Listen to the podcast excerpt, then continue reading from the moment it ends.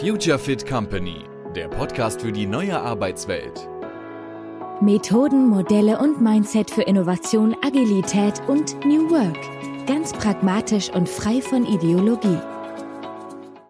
Willkommen zur nächsten Folge des Future Fit Company Podcasts. Äh, diesmal spreche ich mit Daniel Siegrist, äh, seines Zeichens ebenfalls Berater, Coach, Begleiter, vor allem auch von Wandel, von Transformation. Und genau darüber werde ich auch mit ihm sprechen. Wir werden uns viel austauschen über dieses Thema, wie man auch Transformationsprozesse sinnvoll begleiten kann, wie man sie unterstützen kann, wo vielleicht auch die Grenzen liegen dessen, was man dann eben auch als Begleiter machen kann, äh, was eben auch diese Innen- und Außensicht bringt, also im Unternehmen sein oder eben auch als Externer diesen Prozess zu begleiten äh, und auch welche Rolle auch Personen im Unternehmen spielen, ähm, auch entsprechend äh, Führungskräfte und eben andere Beteiligte. Ich wünsche viel Spaß beim Zuhören. Willkommen zum Future Fit Company Podcast. Ähm, wir, wir haben schon lange jetzt äh, nicht mehr gesprochen, aber es freut mich total, dass du hier jetzt äh, dabei sein kannst ähm, und äh, dass wir über dieses spannende Thema sprechen können, eben die Begleitung von Wandel, von Transformation, von Veränderungen in, in Unternehmen, in Organisationen.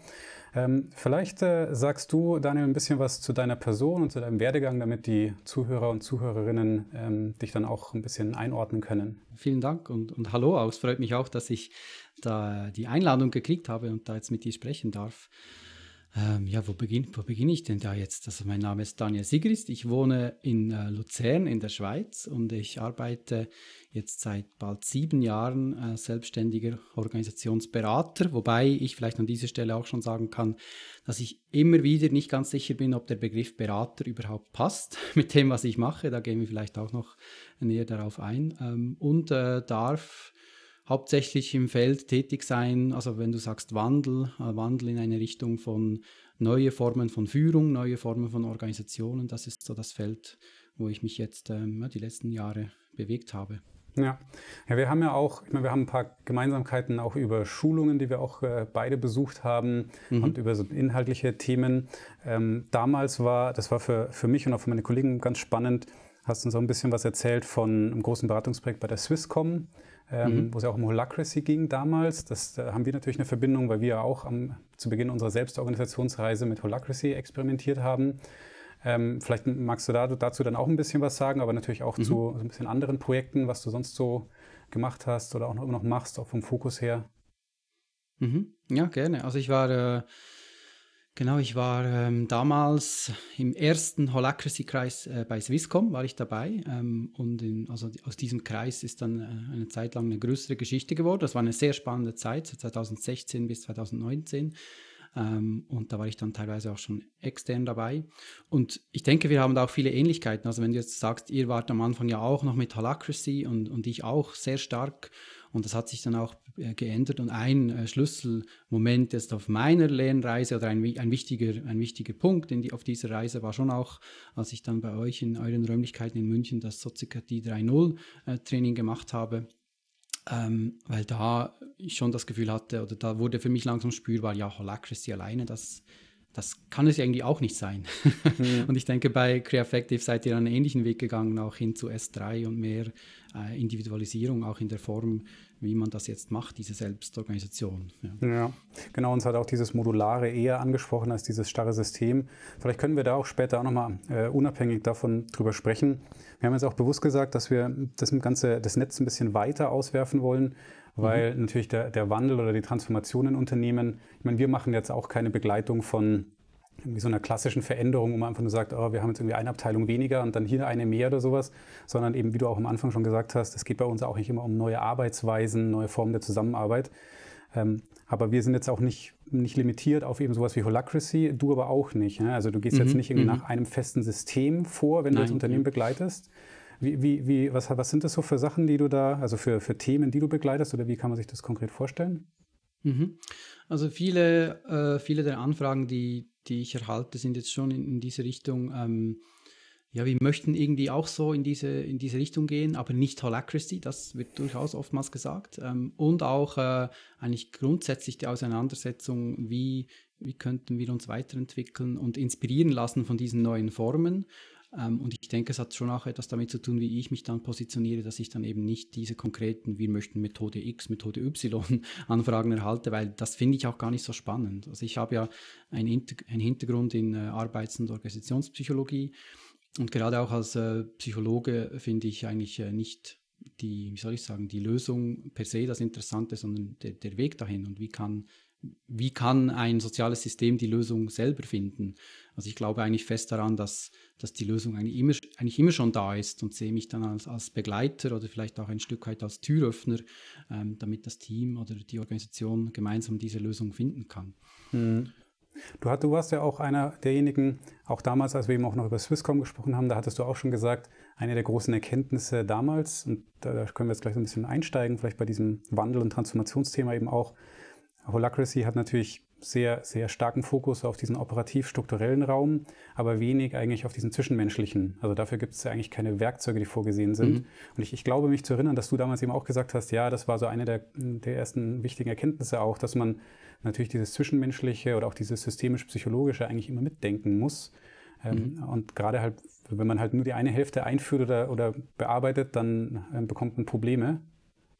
Ja, also ich sehe das eigentlich heute ähm, für mich auch ziemlich klar oder das ist so mein aktuelles äh, Fazit. Das kann sich auch laufend wieder ändern. Ich lerne auch immer wieder dazu, logischerweise. Aber ich denke schon, ähm, wenn man jetzt beispielsweise über Holacracy spricht, das ist eigentlich immer eine Kulturentwicklung. Und diese Methodik, diese Praktik, Holacracy, ähm, kann eigentlich maximal äh, nur ein Teil sein dieser Kulturentwicklung. Das heißt, die gewünschte Kultur ideal unterstützen. Und, und, das zeigt dann auch schon, wenn mich jemand, wenn, wenn jemand mir sagt, wir, wir möchten Holacracy einführen, dass ich eigentlich eher frage, ja, weshalb denn? Ähm, mhm. Und äh, was habt ihr euch denn überlegt oder was erhofft ihr euch davon? Und das ist auch generell beim Thema Selbstorganisation immer der Fall, dass ich da zuerst einsteige mit einer Art Definitionsarbeit. Was heißt denn das für euch? Ich will einfach verstehen, wie Sie sich damit auseinandergesetzt haben und ähm, ja, dass ich das eben, dann bringe ich dort auch ein, dass ich, dass ich das als Kulturentwicklung sehe, also die Art und Weise, wie man dann sich begegnet, wie Beziehungen gestaltet sind, welche Werte da wichtig sind und auch einfach, wie man das dann macht.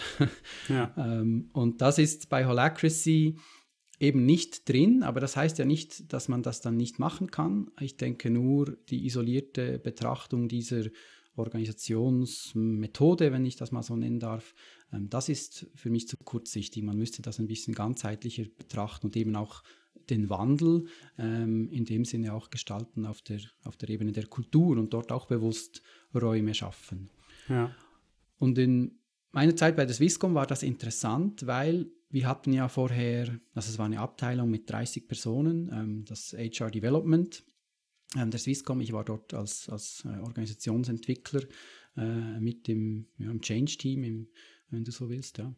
Und ähm, dort äh, haben wir eigentlich früher nie über zwischenmenschliche Sachen gesprochen. Wir haben uns mhm. nicht darüber unterhalten, wie geht es dir und, und, was, und was beschäftigt dich und was brauchst du. Äh, also diese Spannungen ähm, im, sag ich mal, im, im Beziehungsraum oder auch im persönlichen Raum.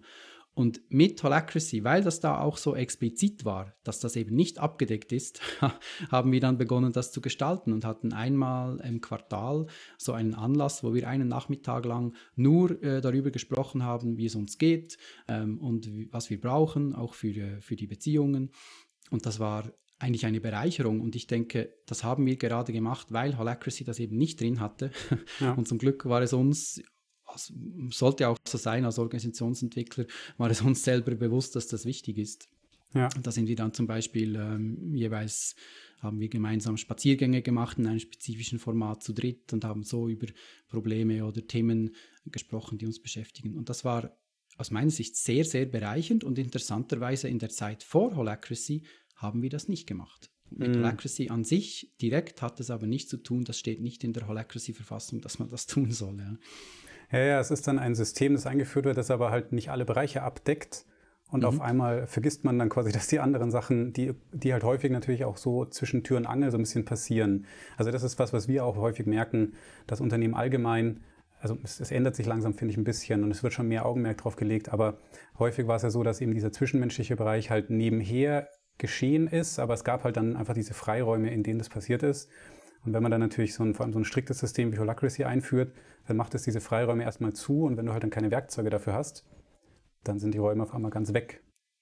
Mhm. Und die Frage ist ja ähm, aus meiner Sicht, äh, wann adressierst du das oder wie, be wie begegnest du dem oder wann schaffst du den Raum dafür? Ich habe in den letzten ja, zwei, vielleicht zwei, drei Jahren ähm, viel mehr Anfragen gekriegt als früher äh, mit dem Thema, du, wir haben gemerkt, Feedback-Kultur, das möchten wir mal weiterentwickeln. Und ja. das waren Organisationen, mit denen ich 2016, 17 begonnen habe, das Thema Selbstorganisation oder eben Soziokratie, Holacracy in so einer Form ähm, zu bearbeiten. Ähm, und dann wird das eigentlich, das ist so meine Erkenntnis, nach zwei Jahren irgendwie scheint es dann wirklich dringend genug zu sein, dass man merkt, ja okay, wir kommen nicht weiter, wenn wir da auch nicht uns mit dem auseinandersetzen, wie wir, wie wir Themen ansprechen, wie wir ähm, psychologische Sicherheit schaffen. Mhm. Und das ist interessant, das hat so vor, ja, vor zwei, drei Jahren vielleicht hat das begonnen in meiner Anfragen-Inbox. Ja. und das finde ich super, weil das, und das wäre vielleicht meine, meine, meine Quintessenz. Wenn man das nicht am Anfang macht, ist auch okay. Ich kann ja niemanden dazu zwingen, äh, dazu zwingen. ich schlage es vor. Und wenn man es nicht macht, dann kommt es dann halt später und dann ist ja. dann die Spannung auch groß genug oder die Energie groß genug, das dann vielleicht dann anzugehen. Ja. Es wäre ja sogar die Idee, diese soziokratisch orientierten Systeme, also dieses Navigieren via Spannung, wenn die mhm. Spannung aufkommt, adressiert man sie halt, solange sie noch nicht mhm. da ist. Man muss ja nicht immer irgendwie prädiktiv versuchen, alles zu lösen und zu mhm. regeln. Ich finde es aber auch spannend, genau wie du das beschreibst, das erleben wir auch häufig und sowas bei uns selber auch diese, diese Bewegung Richtung mehr Selbstorganisation oder auch mehr, wie, wie James Priest das auch nennt, dieses semi-autonome Arbeiten, ist halt immer auch so ein bisschen, so, man fühlt sich im, im, in einem dunklen Raum, so ein bisschen tastet sich voran, ähm, was halt häufig auch damit beginnt, und das, das hattest du vorher erwähnt, und das, das hat bei mir sehr stark resoniert. Ich glaube, das kennt jeder Berater wahrscheinlich in, in unserem Bereich, dieses was ist so die Erstanfrage, ja, wenn, mhm. wenn jemand sagt, oh, wir wollen eben überhaupt mal so einen Wandel, so eine Transformation und häufig kommt halt gleich die so, ja, wir müssen jetzt irgendwie, wir wollen jetzt die Holacracy oder im, im Kleinen kann es auch so sein wie Scrum oder Design Thinking oder keine Ahnung. Und es ist immer so ein bisschen umgedreht, weil ich meine, ich würde jetzt ja nicht einen Handwerker anrufen und sagen, ich brauche jemanden, der bei mir hämmert, sondern mhm. ich sage halt, hey, ich brauche irgendwie, also das hier muss sich bei mir ändern, weil, äh, mhm. und ich, ich, weiß halt irgendwie dann warum. Und dann entscheidet derjenige, was ist denn jetzt eigentlich notwendiger? Muss er jetzt mit dem Hammer kommen oder mit der Säge oder mit was weiß ich?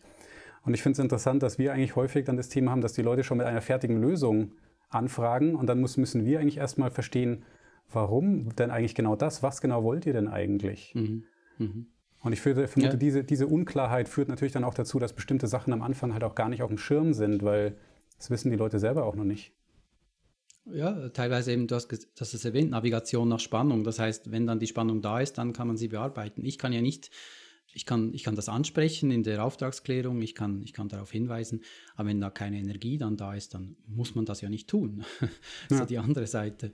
Und, ähm, und durchaus, also, also damals in meiner Swisscom-Zeit, und das hat mich dann vielleicht auch ein bisschen dann nochmal von Holacracy wieder ein bisschen weggeführt oder, oder mich äh, auch gedanklich dort dann wieder geöffnet ähm, und schlussendlich auch meinen Methodenkoffer oder mein, mein Beraterhandwerk ähm, dass ich oftmals den Eindruck hatte, äh, wir haben so eintägige Holacracy Taster Workshops, Swisscom intern haben wir angeboten und das wurde auch äh, ja, gebucht. Und oftmals hatten wir aber den Eindruck, die Leute suchen äh, Antworten bei Holacracy, sie wissen aber noch gar nicht, was ihre Frage ist. Ja. Ähm, und das äh, ist dann irgendwie auch schwierig oder das fand ich dann herausfordernd. Ähm, und auch heute erlebe ich das oftmals noch so, dass, dass ich, ich war auch schon in Projekten, wo ich dachte, ich habe verstanden, um was das geht. Und dann, wenn ich da dabei bin und, und auch ein bisschen mehr verstehe oder mehr, mehr auch spüre, um was es da geht, äh, wird es plötzlich, plötzlich auch wieder undeutlicher. Auch, mhm. auch ähm, wenn ich, ich hatte ein Projekt, da habe ich eine sehr äh, klare Beschreibung gekriegt, was sie denn tun möchten, so zwei, drei Seiten beschrieben, auf, also das kriege ich nicht immer in dieser Qualität. Und trotzdem im Verlaufe des Prozesses habe ich dann plötzlich den Eindruck gekriegt, das will eigentlich gar niemand. Mhm. Es will gar niemand diese Veränderung und das, das war hochinteressant. Weshalb gab es da dieses Papier, diese drei Seiten mit Zielen etc., sehr gut ausformuliert und weshalb wurde das nicht äh, spürbar, wenn ich dann da dabei war? Und diese Differenz dann auch, äh, wie soll ich sagen, zu erforschen, das ist ja oftmals auch sehr interessant. Ist es dann in dem Fall das Thema, dass den Leuten nicht bewusst ist, was diese Veränderung dann eigentlich auch in, in, Konsequenz bedeutet? Also im Sinne von, naja, wir wollen das zwar, aber dann stellen sie fest, oh, das ist irgendwie sehr viel tiefgreifender, auch als wir dachten und sehr viel mehr Aufwand und, und bedroht auch irgendwie den Status quo natürlich. Oder weshalb ist es dieses, dass du sagst, sie wollen die Veränderung nicht? Ja, nicht die Veränderung, äh, die Frage, was soll denn die Veränderung sein? Und ich hatte mhm. den Eindruck dort, dass es eigentlich schon geklärt war, also auch mit diesen Stichworten, agiler werden etc., okay. mehr mhm. Selbstorganisation. Und das ist halt auch immer so schwierig. Wir müssen agiler werden. Ja, weshalb denn? Nein, das ja. musst, du, musst du überhaupt nicht. Und da äh, ist auch wieder die Herausforderung, ähm, dass ich da auch selber nicht darauf hereinfalle und, ähm, und das vielleicht auch hinterfrage. Ja, weshalb müsst ihr das denn? Mhm. Ähm, das stimmt eigentlich gar nicht. Niemand muss etwas. ja, Sondern was ist, was hilft euch? Was sind eure Herausforderungen und was könnte da helfen? Ähm, und das gelingt mir immer besser, denke ich. Aber dieses Mandat, das war jetzt, glaube ich, vor zwei Jahren, ja, 2020. Und da habe ich dann auch ge gemerkt, dass ich da auch wieder reingefallen bin selber. Ja, man wird dann als Begleiter teilweise Teil des Problems, wenn man nicht hinterfragt, okay, was heißt denn jetzt agil für die eigentlich? Was wollen die genau? Man springt mhm. dann irgendwie darauf an, interpretiert selber halt rein, was man darunter versteht. Das muss sich aber gar nicht mit dem decken, was die Leute eigentlich darunter verstehen. Ne? Also die meinen vielleicht was völlig anderes. So kenne ich das zumindest. Agile mhm. Transformation. Fragst du fünf Unternehmen, die mit dem Begriff hantieren, das sind fünf, fünf völlig unterschiedliche Ausgangssituationen und die wollen auch alle was ganz Unterschiedliches eigentlich. Aber alle schmeißen mhm. halt diesen Begriff in den Raum. Mhm. Ja, und gerade ähm, so 2015, 2016, das war jetzt für mich so der, der, mein Startpunkt, mein persönlicher Startpunkt mit Holacracy. 2015 habe ich das, das Practitioner-Training besucht und 16 dann das, das Coach-Training. Ähm, und da, da war ich natürlich auch ähm, da, da hatte ich das Gefühl, ja, das brauchen wir unbedingt, das braucht es viel mehr. Und jede Person, die gesagt hat, ich möchte das auch, dachte ich, yes, wieder eine Person mehr, auch bei der Swisscom. Und rückblickend, also heute kann ich ja darüber schmunzeln oder darüber lachen, weil ich merke, dass das darf mir eigentlich als Berater, als Begleiter von Veränderungsprozessen, darf mir das nicht passieren, dass ich dort irgendwas will. Ja. Da geht es da geht's nicht um mich. Ähm, und das kann man jetzt vielleicht noch ein bisschen unter jugendlichem Übermut äh, abbuchen, wobei, ja, ich war noch ein bisschen jünger, aber so jugendlich dann auch nicht mehr. Mhm. Äh, gleichzeitig äh, ist es immer wieder auch interessant, also da hilft mir dann einfach auch, ich bin in zwei Intervisionsgruppen, ähm, mit einer Gruppe treffen wir uns monatlich, eine Gruppe vierteljährlich und das hilft mir dann, weil dort kriege ich auch immer wieder knallhart dann zurückgespiegelt, also was, wer will denn jetzt hier die Veränderung? Und dann der und der und der, aha, und wer noch? Und dann merke, dann merke ich vielleicht auch, oh ja, shit, ich selber hatte da auch noch ein Interesse, das darf ich gar nicht. Ja, man macht das ist nicht meine Rolle. Nicht, ja, und vor allem, wenn man es nicht transparent macht, ne, dass man sagt, hey, das ist mhm. jetzt mein Impuls. Das mhm. ist, äh, also, wie, darf ich fragen, äh, wie bist du damals auf Holacracy gekommen? War dann schon bei der Swisscom dieser Impuls da und deswegen hast du dich dann damit beschäftigt? Oder wie? Äh ähm, nein, das war eigentlich, äh, muss ich kurz über das Buch von Fredrik Lalo. Ähm, da war ja Holacracy eine Variante davon und ja. ich, ich habe das 2015 gelesen. Ich war damals bei der Swisscom und äh, für ein, in ein neues Team bin ich gekommen. Ähm, und da haben wir ein, ein, eigentlich war das ein Projektteam, um ein neues Angebot für Teamentwicklung ähm, unter dem Stichwort Leadership Academy, also Leadership-Entwicklung als Team äh, zu entwerfen. Und die Projektleiterin hat in der ersten äh, Sitzung gesagt, also wenn ihr mit mir arbeiten möchtet, müsst ihr den Lalu gelesen haben. Niemand hat gewusst, was ist das. alle, haben, alle haben genickt. Ja, ja klar, ja klar, kenne ich. Und niemand hat es gekannt. Man will ja sich keine Blöße geben, ja. Mhm. Äh, und dann äh, haben wir das quasi gemeinsam gelesen in diesem Projektteam, so ein bisschen. Und, und das äh, hat dann dazu geführt, dass ich halt, dass ich wollte da mehr dazu lernen über diese Beispiele, die dort beschrieben sind. Das hat mich inspiriert. Und ich hatte ja schon meine Masterarbeit im Psychologiestudium zum Thema ähm, werteorientierte Führung geschrieben, Lernbarkeit mhm. von werteorientierter Führung. Also wie kann man, wie kommt ein Mensch dazu, ähm, Führung ganz anders zu machen mhm. als, der, als der Mainstream. Also das, da war ich ja schon, schon total ähm, angefixt ein Stück weit von diesem Thema. Und das war für mich dann einfach nur die nächste Stufe. Also Werteorientierung ist nicht nur äh, in, in der Führung, in der Art der Führungsbeziehung und in, in dem Sinne bei der Führungsperson, sondern eben auch äh, noch, äh, noch weiter äh, wie soll ich sagen, ausgeführt, auch in der Struktur, dass es eben dann gar nicht mehr diese Pyramide gibt. Und das hat mich total begeistert. Ja. Und da war einfach Holacracy, da gab es dann das Holacracy Practitioner Training in Wien. Ähm, und das war eigentlich einfach das, das Erste und das Nächste, das ich da aus diesem Buch in, in der Praxis ähm, sehen, sehen konnte. Und deshalb kam ich äh, zu Holacracy. Ich habe dann aber erst dann realisiert, dass ich das in meiner Masterarbeit eigentlich schon zitiert hatte. Ah, okay. Weil da, da war ich auf der Suche, ja, werteorientierte Führung, das muss ich ja noch irgendwie in einen Kontext stellen von, was gibt es für neue Führungsmodelle. Und dann habe ich dort Holokratie, habe ich zitiert, einfach so in einer Tabelle, ohne, ohne groß darauf weiter einzugehen. Und ich habe das da auch nicht verstanden, weil da habe ich, ich hatte das beschrieben als eine auf den Zweck ausgerichtete Verwirklichungshierarchie. Ähm, was ich heute eigentlich eine sehr gute Beschreibung von Holacracy finde und gleichzeitig äh, habe ich das damals auch wieder vergessen und erst später wieder gemerkt, dass ich das ja schon mal gesehen habe. Auch bei es ging mir schon bei ein paar solchen Konzepten so. Auch Theorie U hatte ich beim ersten Kontakt überhaupt nicht verstanden und erst beim zweiten, dritten Kontakt ist das dann irgendwo gelandet. Ähm, auch so, solche Konzepte, die dann vielleicht eben auch schon ziemlich anders sind als das, was man bisher gemacht hat. Ja, du hast jetzt mehrfach auch das Thema Führung angesprochen, also ganz am Anfang natürlich auch, weil es halt in der Regel ein großer Teil auch dieses, dieser Transformationsprozess ähm, halt sein muss, weil es gibt halt immer irgendwelche Führungsstrukturen, entweder formell oder informell oder meistens beides. Das ist aber auch erwähnt, dass du ursprünglich dann eben über werteorientierte Führung die Masterarbeit gemacht hast, dann zu Holacracy mhm. gekommen bist.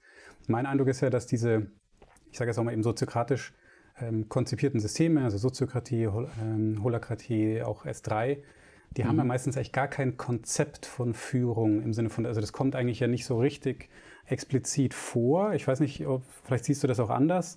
Äh, Wenn es nicht da ist, wie, wie, wie vereinst du das dann mit, mit Führungskonzepten oder wie gehst du dann da, da vor, wenn du dann ja auch jetzt mit Unternehmen arbeitest und eben deren Wandel begleitest? Mhm. Ja, also eine Perspektive, die ich wichtig finde, also wenn man das systemisch betrachtet, die Führungskraft, die, äh, sage ich jetzt mal, ist ja in jedem System irgendwie da oder, oder wird in jedem System irgendwie gebraucht. Ähm, und ähm, ich finde das auch interessant und ich würde es auch, so, so beschreibe ich es oft, dass die Führungskraft meiner Meinung nach jetzt lange einfach einzelnen Personen zugeschrieben wurde. Und das ist ja, ich weiß nicht, ob in Deutschland das gleiche ist, in der Schweiz eine Führungskraft, das ist ja, eine Führung, Führungsperson, bei euch auch, ja. Ähm, und jetzt äh, mit diesen neuen Formen wird die Führungskraft einfach anders wahrgenommen im System. Teilweise durch verschiedene Personen, äh, mhm. in verschiedenen Rollen vielleicht, oder auch äh, durch den Prozess. Also so etwas wie ein integrativer Entscheidungsprozess oder ein, ein Consent Decision Making, ähm, dass dort eigentlich auch Führung übernommen wird. Ja. Das ist der eine Aspekt, also wie werden zum Beispiel Entscheidungen getroffen. Ich denke, in jedem Organigramm oder in jedem Versuch, ein gutes Organigramm ähm, zu gestalten, ist ja auch äh, die Herausforderung, Entscheidungsfähigkeit äh, herzustellen und sicherzustellen. Ja. Ähm, und Führung äh, in, ich weiß nicht, da gibt es verschiedene Aspekte, auch auf der strategischen, visionären Ebene vielleicht nochmal, oder auch personelle Führung, also Fragen der, der äh, Auswahl und, und Begleitung und Entwicklung vielleicht, ich weiß nicht, äh, wie man das so könnte man ganz unterschiedliche äh, Beschreibungen jetzt heranziehen. Und das ist tatsächlich etwas, das, das ähm, diese personelle Führung oder was macht dann eine Führungsperson immer noch, die dann einfach vielleicht in einer Rolle ist. Es gibt ja auch dieser Ausspruch mit Soziokratie ist dann jede Person eine Führungsperson ähm, und vorher waren es nur dedizierte Führungspersonen. Oder auch die kollegiale Führung beschreibt mhm. es ja aus meiner Sicht sehr gut. Also dieses dieses äh, dynamisch und dezentral verteilte Führungsarbeit, so nennen sie das ja Österreich Schröder. Äh, und das, ähm, das ist ja nur ähm, jetzt mal die, die Verteilung der Führungsarbeit, aber sagt noch nichts über die Qualität oder die Kompetenz aus, die es da braucht. Ja. Äh, und das, was jetzt interessant ist, ähm, mit einer Unternehmung, mit der ich jetzt schon eine längere Zeit zusammenarbeiten, zusammenarbeite. Ich weiß nicht, darf man da Namen nennen in diesem Podcast? Das weiß ich gar nicht. Von mir aus gerne. ich sage jetzt da, also mit Freitag äh, in Zürich arbeite ich jetzt schon 2017 äh, zusammen. Mhm. Und ich hatte jetzt eben auch gerade wieder zwei, zwei Tage so ein Deep Dive Seminar mit Ihnen. Sie äh, sind jetzt seit 2016 mit Holacracy unterwegs. Und was ich bei Ihnen einfach toll finde, ist, dass Sie immer wieder auch investieren in diesen Dialog. Was heißt denn jetzt Holacracy und was heißt denn jetzt Leadership bei uns? Ja. Und wir haben im Frühling ähm, haben wir so drei äh, Gesprächsrunden organisiert. Äh, ich glaube, es waren so zwei, zweieinhalb Stunden ähm, mit, äh, also zum Thema Culture and Leadership. Ähm, und da äh, war dann eigentlich nicht über Holacracy das Thema, sondern die Frage war eher, äh, was bedeutet Führung für mich äh, und wie möchte ich geführt werden oder wie, wie führe ich denn? Und das ist interessant, äh, ich denke, ich das eben auch bewusst zu verbinden und vielleicht auch noch mehr wieder in diese Arbeit im Thema Selbstorganisation auch zu integrieren, weil, wie du gesagt hast, bei S3, ja gut, da findest du es vielleicht noch das eine oder andere Muster oder Prinzip, aber bei Soziokratie und Holacracy findest du dazu eigentlich nichts. Ja, es kommt nicht vor. Ich sehe es genauso wie du. Das ist nämlich einfach nur weg von dieser Idee, dass es eine Führungskraft geben muss, also von dieser personellen mhm. Hierarchie auch, die also stark an diese Dominanzhierarchie auch gekoppelt ist. Mhm. Ja, was halt klar ist, es ist bei uns, wir sind ja auch noch Tiere, wir haben das natürlich irgendwo auch verinnerlicht, aber man kann, man kann es eben auch anders denken und das heißt aber eben nicht, dass es nicht, dass es deswegen verschwindet. Aber ich finde eben auch, es ist so ein bisschen eine, eine, Lücke in manchen dieser Systeme, dass sie es halt dann gar nicht aufgreifen und auch thematisieren, in welcher Form das dann eben in diesen, in diesen neuen Strukturen dann eigentlich oder auch in dieser neu entstehenden Kultur, wo das dann da eigentlich aufgehängt sein müsste. Und das Spannende mhm. dabei finde ich, teilweise sind es ja auch wirklich keine, also die, diese Systeme, die sind schon im Vergleich auch zu dem, was in den meisten Unternehmen läuft, würde ich sagen, sind die schon einigermaßen radikal. Aber es gibt teilweise auch, ich lese es gerade im Buch aus den 90ern äh, von McKinsey über Teams. Hm. Die beschreiben auch, ja, was sie halt gemerkt haben, ist, ähm, so High-Performing-Teams, in denen sind diese Führungsstrukturen, also so formelle Führungsstrukturen, gar nicht mehr so klar erkennbar oft, weil halt die Leute unterschiedlich auch mal in Führung gehen, je nach Thema, je nach Situation, je nach Zeit. Also dass, dass auch bei denen Führung schon sehr viel kontextueller ist und, und eben auch teilweise temporär, auch wenn es schon irgendeine formelle Führungskraft sogar gibt, aber trotzdem in, innerhalb des Teams ist es dann sehr dynamisch geregelt und finde ich eben spannend, dass auch die das damals schon erkannt haben und auch das schon geschrieben haben. Es hat halt dann, was denen halt dann gefehlt hat, ist halt so ein konkretes System oder eine Struktur, Werkzeuge, die sie halt dann den Leuten wirklich an die Hand geben können, wenn dann andere mhm. sagen, hey, wir würden jetzt auch gerne so arbeiten. Das, glaube ich, ist natürlich die große Chance bei solchen Methoden, dass die halt mhm. halt dann sehr konkret sind, gerade für den Anfang. Ja, und gleichzeitig ist das ja eben irgendwie auch nichts Neues, also nicht, nicht so neu, wie es auf den ersten Blick aus, aussieht. Also es gibt auch diesen Begriff teilautonome Arbeitsgruppen seit den ja. 70er Jahren. In der Schweiz war zu meiner Studienzeit ein bekanntes Beispiel die Jura Kaffeemaschinen ähm, Reparaturwerkstätten. Das waren eben so teilautonome Teams und mit dieser Umstellung auf teilautonome Teams haben sie äh, die Reparaturzeit unglaublich ver, ver, äh, verkürzen können. Ähm, und das, diese Beispiele gibt es eigentlich ja schon länger. Ja. ja, absolut. Es gibt da noch einen Punkt, das hattest du vorher selber angesprochen, weil du, du warst ja dann damals in einer, finde ich, sehr interessanten Position, dass du eben vorher intern ja dann eigentlich bei der Swisscom noch involviert warst und dann aber eben jetzt auch mhm. diese externe Perspektive hast. Weil das ist ein Thema, mhm. das, das äh, finde ich, das begegnet häufig, also mir oder uns zumindest, eben diese Frage, naja, was kann und, und müsste denn jemand leisten, der intern solche, solch einen Wandel begleitet und was ist dann der Unterschied zu seinem externen? Wann macht vielleicht auch was Sinn? Weil es ja, ich, es gibt, glaube ich, ja nicht dieses eine, das richtig oder falsch oder so. Es muss irgendwie unbedingt intern oder extern sein. Du kennst es beide Perspektiven. Was würdest du mhm. denn sagen, sind denn die, die Stärken, aber vielleicht auch die, die Beschränkungen von interner, externer Begleitung von solchen Prozessen? Ja, ich denke, es hat beides Vor- und Nachteile, hast du jetzt auch schon gesagt. Ähm, intern ist vielleicht, dass ich das System schon kenne, die Leute schon kenne, dort schneller, schneller mich zurechtfinde, vielleicht auch anschlussfähiger bin. Und gleichzeitig ist ja auch immer die Frage, wie viel Anschlussfähigkeit äh, brauchst du oder wo bist du auf dem Spannungsfeld zwischen Anschlussfähigkeit und Irritation. Ähm, und als Externer ist das vielleicht einfacher, also dass du, dass du eher mal einen neuen Blick reinbringen kannst oder auch, mhm. mal, auch mal fragen kannst, du, um was geht es da eigentlich? Auch frei von dennoch Abhängigkeiten in der, in der Machtstruktur, in der Hierarchie. Und das habe ich schon als, als in, interner äh, Berater schon auch gespürt, dass es teilweise schon auch äh, Leute aus dem Management gab, die dann ähm, mir Aufträge erteilt haben, erteilen wollten und da war ich unsicher, ja, das muss ich jetzt wahrscheinlich tun. Wenn ich das nicht mache, dann kriege ich dann die Retourkutsche irgendwie über meine Performance-Bewertung oder weiß ich was. Ja, also ja. da bist du halt auch in ein Führungssystem eingebunden und wie kritisch kannst du da wirklich sein? Wie stark kannst du wirklich das Bestehende dann hinterfragen? Oder wie stark kannst du eben äh, provozieren oder vielleicht systemisch äh, fast die Beratung besser ausgedrückt irritieren. Ja. Und ähm, als Externer bist du da natürlich ein bisschen freier, äh, narrenfrei. Natürlich möchtest du Aufträge haben und irgendwie auch deine Miete bezahlen. Und gleichzeitig ist da genau das der Mehrwert, dass du dann eben nicht in diesen Abhängigkeiten steckst. Du brauchst vielleicht länger, um zu verstehen, um was geht es da. Aber ähm, das ist, kann auch ein Vorteil sein, weil man sich dann auch mehr Zeit nimmt für dieses Kennenlernen und Beobachten. Ja. Und nicht zu schnell schon Annahmen trifft, um was es denn da geht. Und als Interner äh, wird dir dann auch immer erzählt, ja, bei denen ist das und das und das. Oder vielleicht kennst du ja die Abteilung schon und dann kommst du da hin und denkst vielleicht auch schon, ja, ja, kenne ich ja schon. Und dass man da nicht in diese Falle äh, tritt. Und extern bist du ja immer extern. Ja. Und gleichzeitig ist ja interessant, ich arbeite jetzt auch mit ein paar Organisationen schon, schon ein bisschen länger, also mehrere Jahre. Und in der Sozialforschung nennt man das ja die, das Going Native. Also wann bist du dann eigentlich Teil des Feldes? Ja. und wann bist du dann auch einer von denen?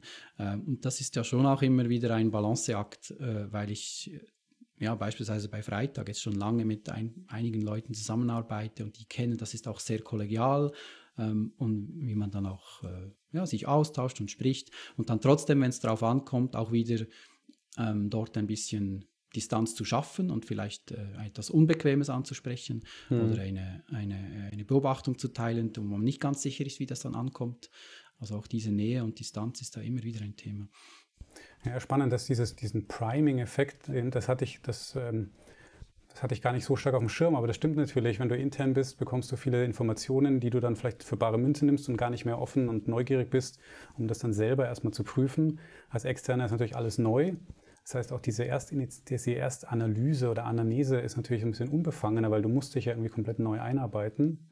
Mhm. Und das heißt aber auch, wenn ich es richtig verstanden habe, der, der Externe kann halt auch vielleicht besser Impulse setzen, eben auch provozieren, also so ein bisschen auch eben Wundepunkte vielleicht mhm. ansprechen. Mhm. Für die Umsetzung ist dann wahrscheinlich dann halt diese interne Perspektive vielleicht interessanter, weil man eben diese Vernetzung zu den Leuten hat. Es stehen dann mehr Ressourcen einfach zur Verfügung, die halt dann im Idealfall auch mitziehen. Ja, es ist interessant, dass du die Umsetzung noch ansprichst, weil ich denke, das ist ein sehr wichtiger Punkt. Ähm, also was braucht es dann intern und was kann ich extern überhaupt leisten und was braucht es intern? Und ich finde ja. auch, das ist klarer, wenn ich externer Berater bin, weil ich finde, die Umsetzung, also das ist dann Führung, das ist dann Leadership. Das muss vom System selber gemacht werden. Also ich bin nicht der, als es ist mein Verständnis von, von Beratung, also in einer, ich sehe mich in einer systemischen äh, Beratungstradition, äh, Prozessberatung. Ich bin nicht der, der dann kommt und sagt, so, jetzt haben wir Termine, jetzt haben wir da die Deadlines, ihr müsst jetzt wieder liefern, wo ist das Zeugs? Ich bin nicht der Projektleiter, ich treibe das nicht an. Da braucht es jemand intern und idealerweise ist das diejenige ähm, Person, die, die, den Prozess initiiert hat, vielleicht sogar als Führungsperson, ähm, die das dann auch, die den Prozess dann auch aufrechterhält und vorwärts bringt. Und das war bei Swisscom durchaus manchmal schon auch eben dieses Manager, äh, äh, teilen die dann Aufträge und je höher im Top-Management das die sind, umso, umso schwieriger ist es dann vielleicht auch, sich da abzugrenzen. Und mhm. gut, ich muss auch sagen, mittlerweile bin ich hoffentlich auch wieder ein Stück weit ein besserer Berater, als ich es damals war. Ähm, und da habe ich auch, lehne ich ja immer wieder dazu. Und gleichzeitig, ähm, das war oftmals auch schwierig, dann zu sagen, ja, ähm, oder das ist dann auch so ein bisschen ähm, diffus und auch ein bisschen ähm, unbewusst, dass die dir eigentlich da den Auftrag erteilt haben und du hast das gar nicht geschnallt. Und du hast es dann auch noch gemacht. Mhm. Zum Beispiel einen, eine Change Roadmap zu schreiben und dann auch dafür verantwortlich zu sein. Und jetzt als Externer ähm, denke ich, ist das viel einfacher, das zu sortieren.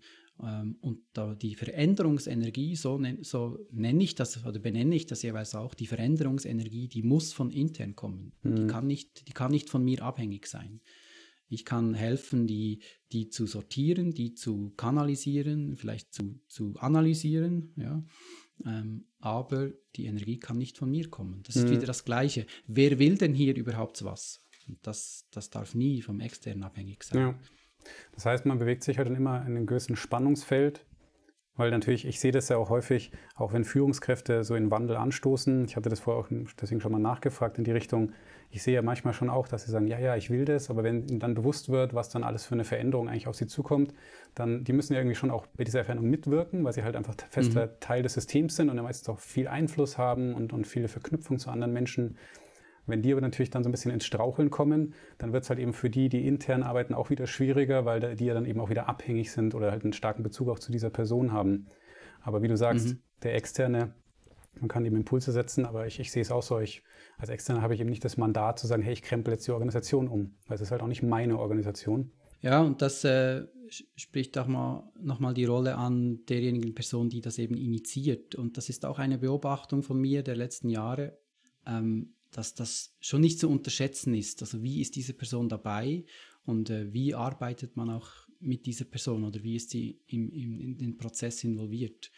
Ähm, und ich habe schon einige Zeit, auch jetzt gerade im Feld der Selbstorganisation, da gibt es ja von Fredrik Laloux diese Aussage oder die Antwort auf die Frage, was macht dann die Person, also die, die Gründerin, die Inhaberin, die, der Abteilungsleiter, die Chefin, die jetzt das initiiert hat, was macht denn diese Person danach, wenn es eben diese Chefrolle gar nicht mehr gibt.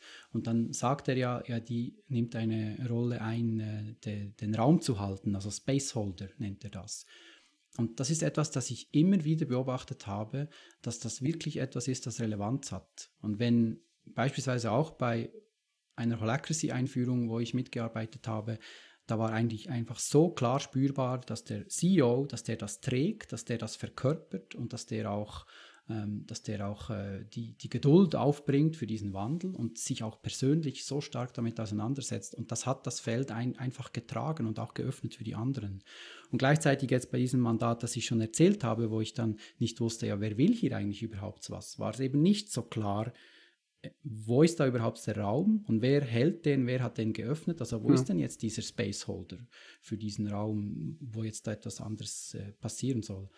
Und dazu ähm, habe ich mir schon viele Gedanken gemacht und es gibt da auch verschiedene, äh, verschiedene äh, ja, Auseinandersetzungen von anderen Personen damit. Und diesen Sommer habe ich das Buch gelesen von, von Tom Nixon zum, mit dem Titel Work with Source. Und das finde ich jetzt hochrelevant und, und, sehr interessant zu lesen, weil er darüber schreibt, über dieses äh, Quellenprinzip oder eben äh, Source Principle.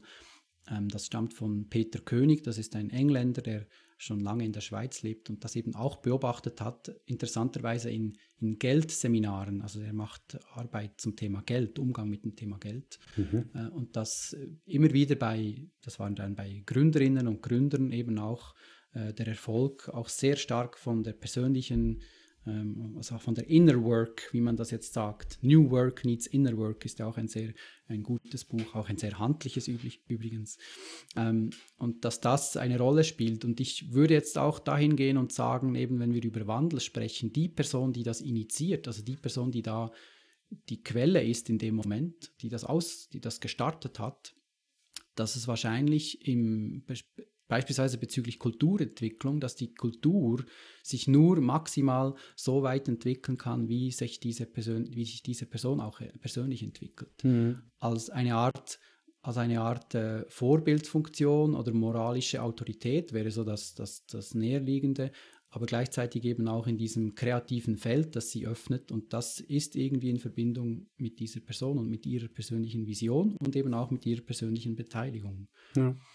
Und in zwei Projekten, wo ich jetzt drin war, so im letzten Jahr, halbes Jahr, ähm, da war irgendwie dann die Luft draußen und dann habe ich plötzlich realisiert, Moment, die Person, die mich kontaktiert hat, die ist gar nicht mehr dabei.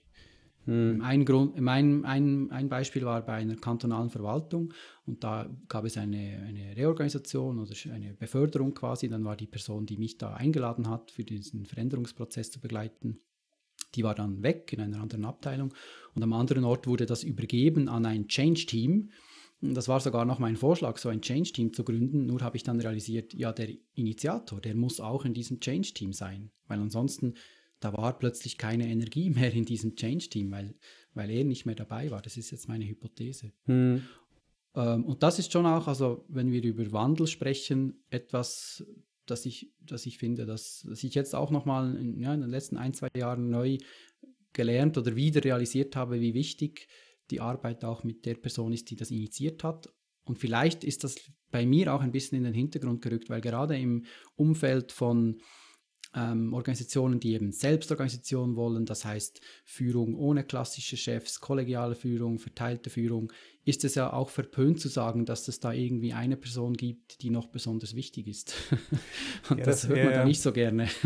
das finde ich, genau, und ich glaube, das liegt aber eben auch daran, ich meine, das, das ist jetzt ein bisschen meine Interpretation, auch basierend auf der Erfahrung, die wir intern auch gemacht haben, was natürlich diese Systeme halt alle nicht berücksichtigen oder diese, diese Modelle oder Methoden, ist, dass ja diese systemischen Faktoren auch immer noch da sind. Also diese mhm. rein menschlichen Sachen, also äh, gerade Gründer, die natürlich mhm. allein einfach, weil sie halt auch das, dieses System gegründet haben und damit automatisch die, die längste, die größte Seniorität haben, der Zugehörigkeit, der ist einfach, die sind dann am längsten dabei, sind häufig natürlich auch irgendwie Experten, sind, sind oft vielleicht auch also es kommt natürlich auch auf die Persönlichkeit an. Ja, manche sind vielleicht introvertiert, andere sind vielleicht auch irgendwie sehr eloquent und treten halt so auf. Aber die haben ja häufig auch sehr viele Faktoren, die in so einem systemischen System, äh, in, so einem, in so einer systemischen Perspektive auch, auch viel äh, Leute anziehen und auch an sich binden dadurch. Und das finde ich eben mhm. interessant. Man kann dann irgendwie mit so einer Methode zwar irgendwie auch operativ strukturell das natürlich umgestalten, trotzdem bleibt halt dieses Systemische auch erst nochmal da. Und mhm. das geht ja nicht von einem Tag auf den anderen einfach dann weg. Deswegen. Und das, glaube ich, ist eben auch ein Faktor. Das fehlt halt zumindest auch wieder konzeptionell meistens in diesen, in diesen Methoden und Modellen so. Das wird zumindest nicht, nicht explizit angesprochen und es gibt kein, mhm. keine, keine Vorgehensweise dafür. Mhm. Und wenn ich jetzt gerade in dem Moment wird mir bewusst, wird mir bewusst, dass es auch damals bei der Swisscom in einer Abteilung mit 100, 120 Leuten, die eben auch mit Holacracy gestartet sind, gab es eben auch so ein Shift an Energie und das war, als der äh, ehemalige Abteilungsleiter, der war dann ähm, über den Sommer, ich glaube zwei Monate hat er sich eine Auszeit genommen und der dachte dann halt auch, jetzt braucht es mich ja nicht mehr. Und der war dann, als der zurückkam, war der nicht mehr so präsent. Er war auch nicht mehr in, im äh, GCC Lead Link. Für die Leute, die nicht wissen, was das heißt, das ist der, der Kreiskoordinator des, des höchsten Kreises, obwohl die, ja. die Rolle jetzt auch nicht so umfangreich ist, aber das ist ein, eine, trotzdem eine wichtige Rolle in Holacracy. Und der hat die Rolle dann nicht wieder übernommen. Also, und ich eigentlich denke ich, ist das auch das Gleiche. Der hat den Raum dann nicht mehr gehalten für die Veränderung. Und ab da wurde es irgendwie dann auch schwieriger im Prozess. Mhm. Ähm, und das äh, ist ja interessant, also was der Peter König auch sagt mit diesem Quellenprinzip, dass es immer nur eine Quelle gibt. Mhm. Es war immer, und es ist nicht die Person, die die Idee hatte, zum Beispiel eine Firma zu gründen. Und es gibt ja immer wieder so Beispiele, diese zwei Leute haben zusammen gegründet oder diese vier Gründer.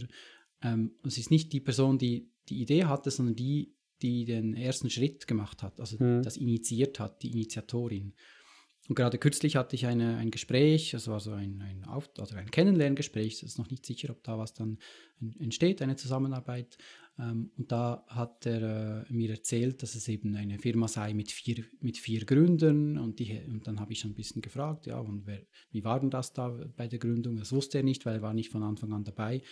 Und wenn ich jetzt mit dieser Firma arbeiten würde, dann würde ich sicher da noch mal mehr erfahren wollen.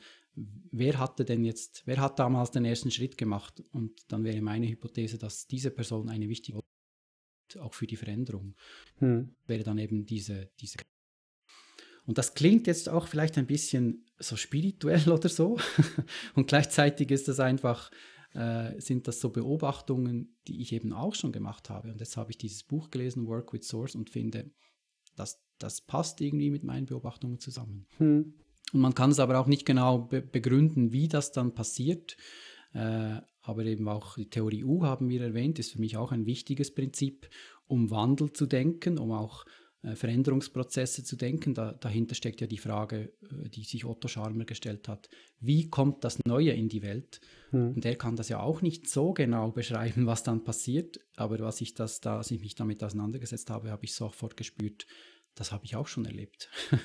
ja. Ich meine, für mich ist die Frage halt dann, die finde ich sehr spannend, eben dann die Frage zu stellen, okay, wenn es halt diese ursprüngliche Person gibt, also die, auf, auf die sich auch so stark dann, dann der Fokus richtet, wie kommt man, also wie kann man dann ein, ein, das System dahin bringen, äh, weil Systeme, menschliche Systeme passen sich ja schon mit der Zeit auch an.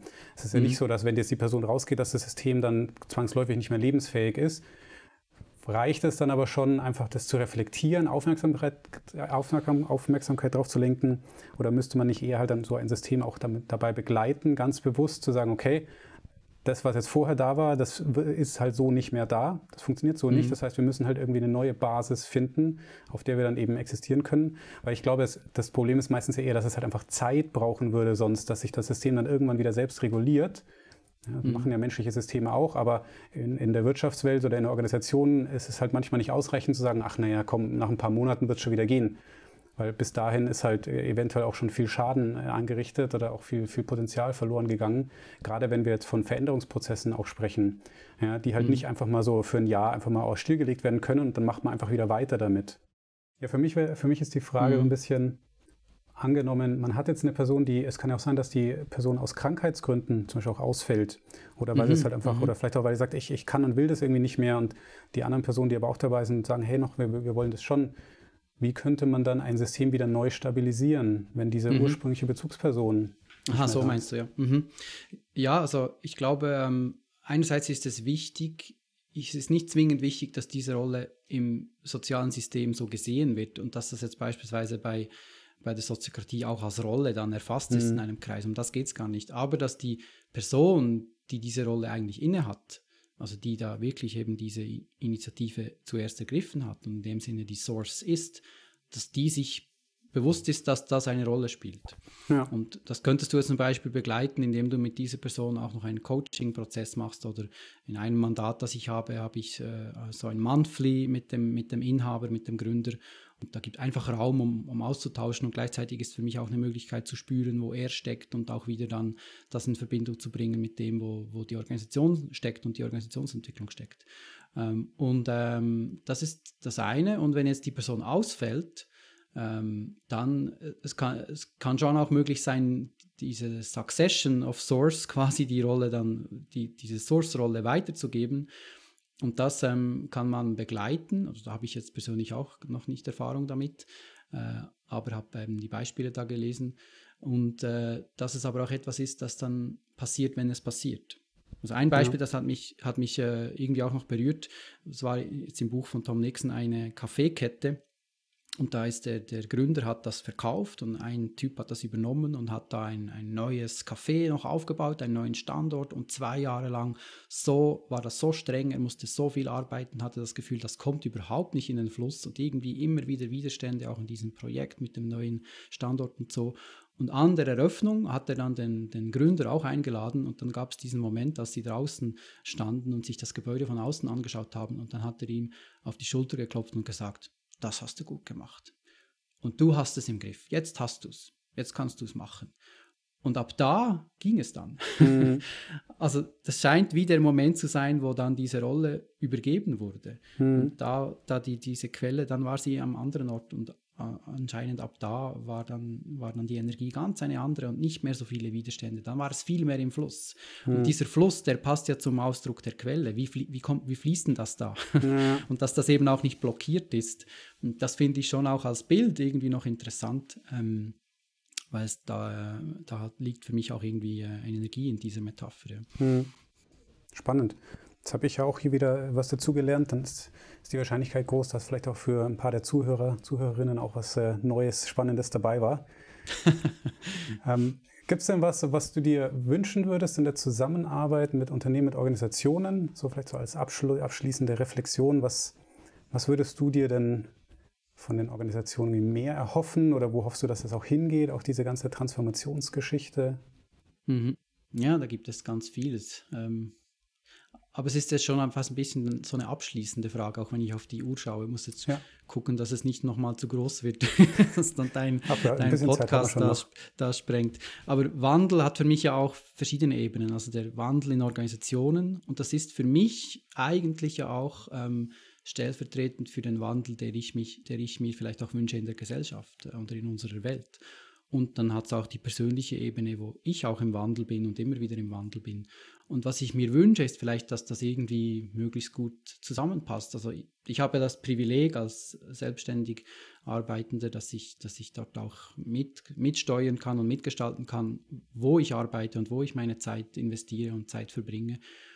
Ähm, und das stelle ich mir auch immer wieder die Frage, ja, hilft denn das jetzt etwas für diesen größeren Wandel, der ich mir auch, der, ja, der, der auch ein Wunsch ist von mir. Und ich habe so die Perspektive, dass Organisationen ja äh, eigentlich Gesellschaftsausschnitte darstellen, wo man auch etwas Neues ausprobieren kann, zum Beispiel mit einem neuen Lohnmodell oder irgendwelchen ganz neuen Geschichten, eben auch im Zusammenhang mit Führung oder auch solche Dinge wie Beyond Budgeting, dass man das eigentlich loslässt, auch dieses, dieses vielleicht lange eingeübte Kontrollmuster und Kontrollbedürfnis. Und meine Hoffnung und mein Wunsch ist ja, dass das eben dann auch sich auswirkt auf, auf die Entwicklung der Gesellschaft und auf einen Wandel in der Gesellschaft äh, für ja, es klingt jetzt, klingt jetzt sehr cheesy, eine bessere Welt. Ich wünsche mir einfach einen natürlicheren Zugang oder vielleicht auch einen Zugang zum Menschsein, der nochmal wieder uns mehr als Teil der Natur auch versteht. Mhm. Das heißt, wir, das ist schon etwas, das mich immer wieder beschäftigt, dass ich den Eindruck kriege, vieles, das, das wir Menschen tun, ist eigentlich ein Ausdruck äh, davon, dass wir uns der Natur überlegen fühlen und gar nicht zugehörig fühlen. Und wir sind ja auch, du hast vorher mal gesagt, wir sind ja auch Tiere. Das finde ich auch. Und wir sind eben auch Natur.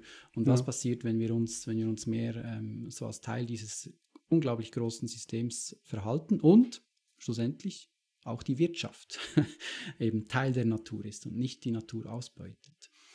Ähm, und ich bin nicht sicher, ob ich da meinen besten Beitrag leiste mit meiner aktuellen Arbeit, aber es ist sicherlich etwas, das ich mir wünsche und mich auch immer wieder damit auseinandersetze. Dann machen wir es doch einfach so, wir machen dann in zwei Jahren wieder eine Podcast-Folge, da kann man, kannst du dann Bilanz ziehen, ob äh, sich das realisiert hat, zumindest ein bisschen oder eben ja, in zwei Jahren haben wir dann das, das bedingungslose Grundeinkommen ja. in der Schweiz. Da, genau. da, kommt jetzt sicher mal wieder eine Abstimmung. Äh, ich habe ja damals Ja gestimmt, da kann ich mich jetzt outen. Genau. Sehr gut. Ja, cool. Ja. Aber es war äh, auf jeden Fall sehr, sehr erkenntnisreich, ähm, auch aus meiner Sicht. Das, mir hat Spaß gemacht. Ich, ähm, Schön, danke, mir auch. Ja. Und vielleicht gibt es tatsächlich mal wieder eine Gelegenheit, dass wir mal wieder quatschen zu diesem mhm. oder anderen Themen. Und ähm, mhm. ja, bis dahin bleiben wir natürlich in Kontakt. Wer weiß, vielleicht kommen auch irgendwelche Fragen über den Podcast, die leite ich dann gerne an dich weiter. Und äh, mhm. äh, ansonsten sehen und sprechen wir uns ja dann auch bald sicher mal wieder. Mhm. Sehr gerne, freue ich mich drauf. Vielen Dank.